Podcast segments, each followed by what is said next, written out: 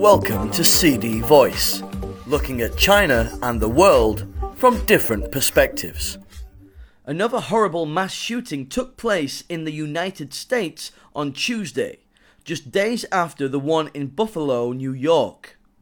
The perpetrator, a teenager, shot his grandmother first and then killed 19 students and two teachers at an elementary school in the city of Uvalde, Texas.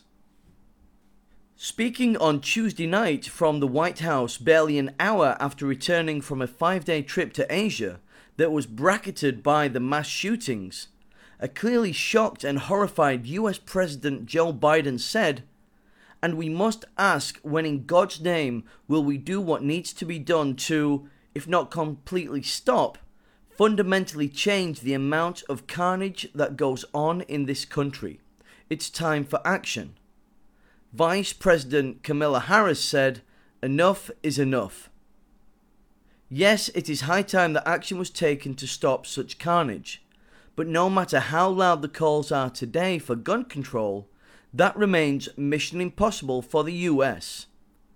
In 2012, a lone gunman rampaged through Sandy Hook's primary school, killing six adults and 20 children. Afterward, there were loud calls for gun control similar to those being voiced today. Former President Barack Obama vowed to do everything in his power to act, and the Democrats proposed US wide laws banning specific models of firearms and enhancing background checks. Some of the measures received Republican support, but it proved impossible to get it through Congress and into law. Something is clearly wrong with the political system in the US that such a popular move cannot be carried out because of the power of the gun lobby. Almost 20 million guns were sold legally in the US in 2020, and the figure was nearly 19 million in 2021.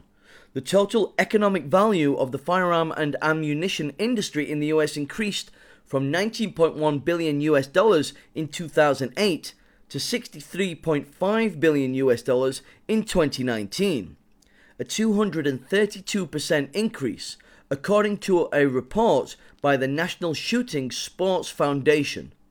The firearm and ammunition industry paid nearly 7 billion US dollars in business taxes, including property, income, and sales based levies.